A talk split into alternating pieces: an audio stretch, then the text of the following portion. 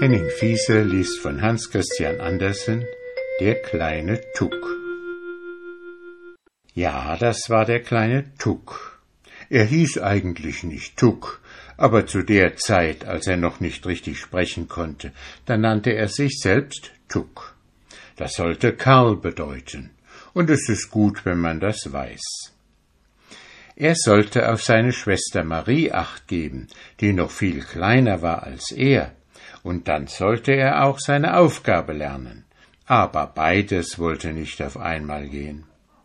Der Knabe saß mit seiner kleinen Schwester auf dem Schoß und sang alle die Lieder, die er wusste, und inzwischen schielten die Augen nach dem Geographiebuche, welches offen vor ihm lag. Er sollte bis morgen alle Städte von Seeland mit ihren Merkwürdigkeiten hersagen können. Nun kam seine Mutter nach Hause und nahm die kleine Marie.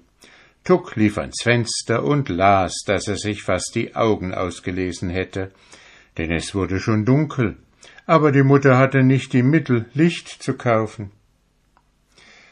Da geht die alte Waschfrau drüben aus der Gasse, sagte die Mutter, indem sie aus dem Fenster blickte. Sie kann sich kaum selbst schleppen, und doch muss sie den Eimer vom Brunnen tragen. Spring hinaus, kleiner Tuck, sei ein guter Junge und hilf der alten Frau. Tuck sprang sogleich hin und half. Da er aber wieder zurückkam, war es ganz finster geworden, und von Licht war keine Rede. Nun sollte er ins Bett. Das war eine alte Schlafbank. In dieser lag er und dachte an seine Geographieaufgabe und an alles, was der Lehrer erzählt hatte. Es hätte freilich auch gelesen werden müssen, aber das konnte er nun doch nicht. Das Geographiebuch steckte er unter das Kopfkissen, denn er hatte gehört, dass das bedeutend helfe, um seine Aufgaben zu behalten. Aber darauf kann man sich nicht verlassen.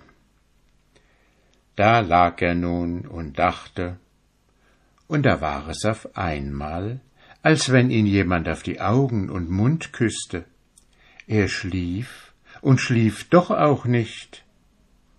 Es war gerade, als ob die alte Waschfrau ihn mit ihren sanften Augen anblickte und zu ihm sagte Es würde eine große Schande sein, wenn du deine Aufgabe nicht gelernt hättest. Du hast mir geholfen, jetzt werde ich dir helfen, und der liebe Gott wird es immer tun und mit einem Male kribbelte und krabbelte das Buch unter dem Kopf des kleinen Tuck. Kikriki, but, but, but, but, but. Das war eine Henne, und die kam aus Kjöge. Ich bin eins von den Hühnern aus Kjöge. Und dann sagte sie, wie viele Einwohner dort seien, und sprach von der Schlacht, die dort geliefert worden sei, und die war gar nicht der Rede wert. Krippel, krappel, bums. Da fiel einer. Das war der hölzerne Vogel, der jetzt ankam. Es war der Papagei vom Vogelschießen in Prästo. Der sagte, dass dort ebenso viele Einwohner seien, als er Nägel im Leibe habe. Und er war recht stolz. Torwalzen hat bei mir an der Ecke gewohnt. Bums, ich liege herrlich. Aber der kleine Tuck lachte nicht. Er war auf einmal zu Pferde. Im Galopp, im Galopp ging es.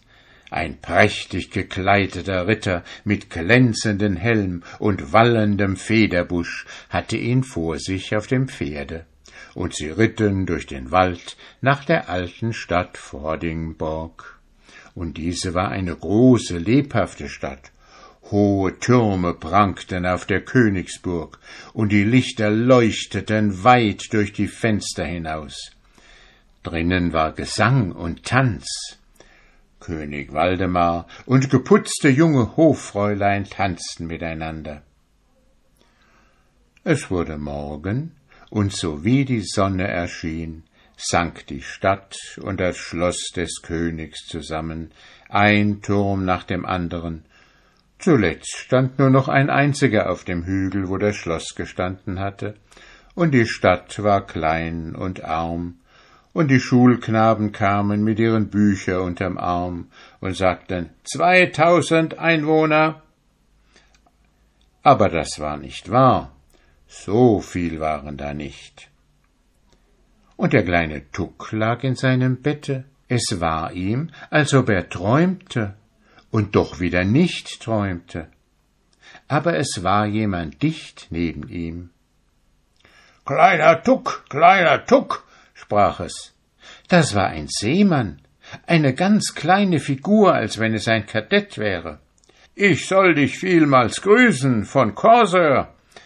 Das ist eine Stadt, welche im Aufblühen ist. Es ist eine lebhafte Stadt. Sie hat Dampfschiffe und Postwagen. Früher wurde sie immer hässlich genannt. Aber das war eine veraltete Ansicht.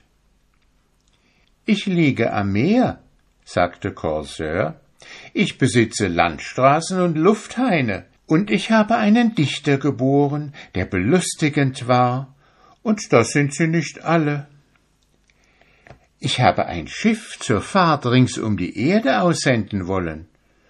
Ich tat es nicht, hätte es aber tun können. Und dann dufte ich herrlich, dicht am Tor blühen die schönsten Rosen.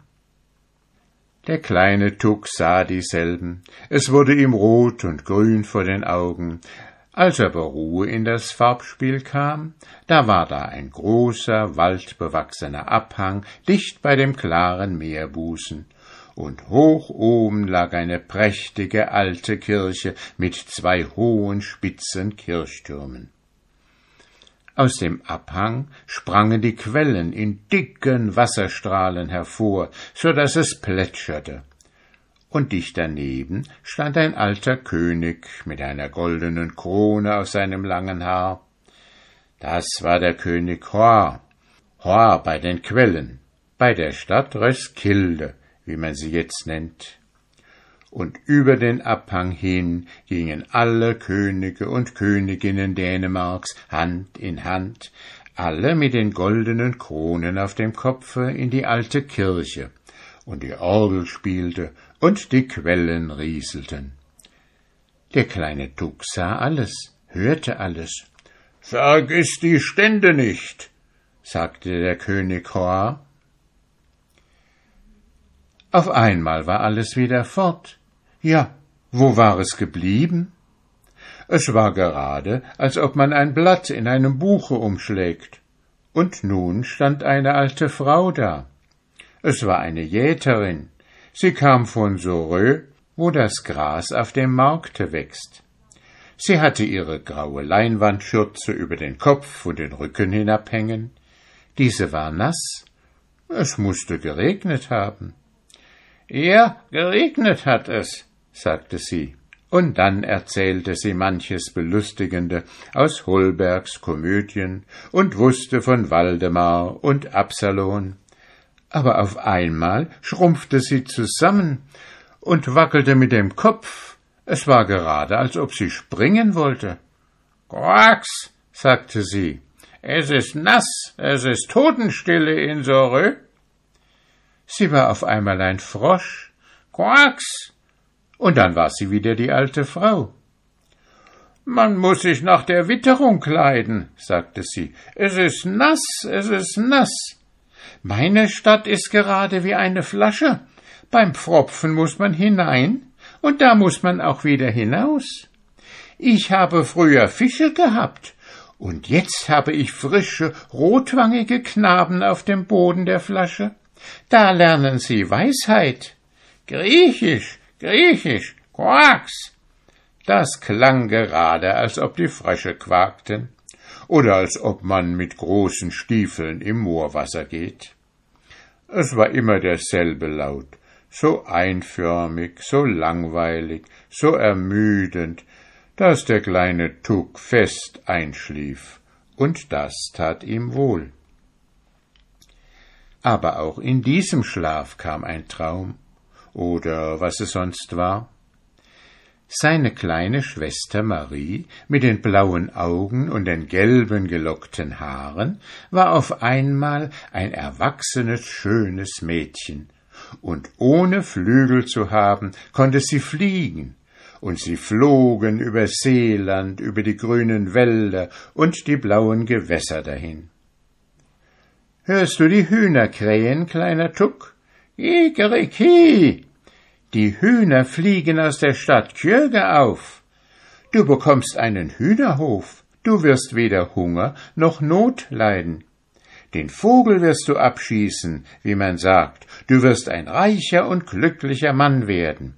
Dein Haus wird stolz prangen wie der Turm Waldemars, und reich wird es gebaut werden mit Statuen von Marmor, gleich denen von Presto. Du verstehst mich wohl. Dein Name wird mit Ruhm weit durch die Welt fliegen, wie das Schiff, welches von Corseur hätte ausgehen sollen. Und in der Stadt Röskilde, Gedenke der Stände, sagte der König Roy, da wirst du gut und klug sprechen, kleiner Tuck. Und wenn du dann einst in dein Grab kommst, dann sollst du so ruhig schlummern. Als ob ich in Sorö lege, sagte Tuck und dann erwachte er. Es war heller Morgen, er konnte sich nicht des mindesten von seinem Traum erinnern. Aber das sollte er auch nicht, denn man darf nicht wissen, was geschehen wird. Er sprang aus dem Bette und las in seinem Buch, und da wusste er seine Aufgaben sogleich. Die alte Waschfrau steckte den Kopf zur Türe herein und sagte Schönen Dank für deine Hilfe gestern, du liebes Kind. Der liebe Gott lasse deinen besten Traum in Erfüllung gehen. Der kleine Tuck wusste gar nicht, was er geträumt hatte. Aber der liebe Gott wusste es.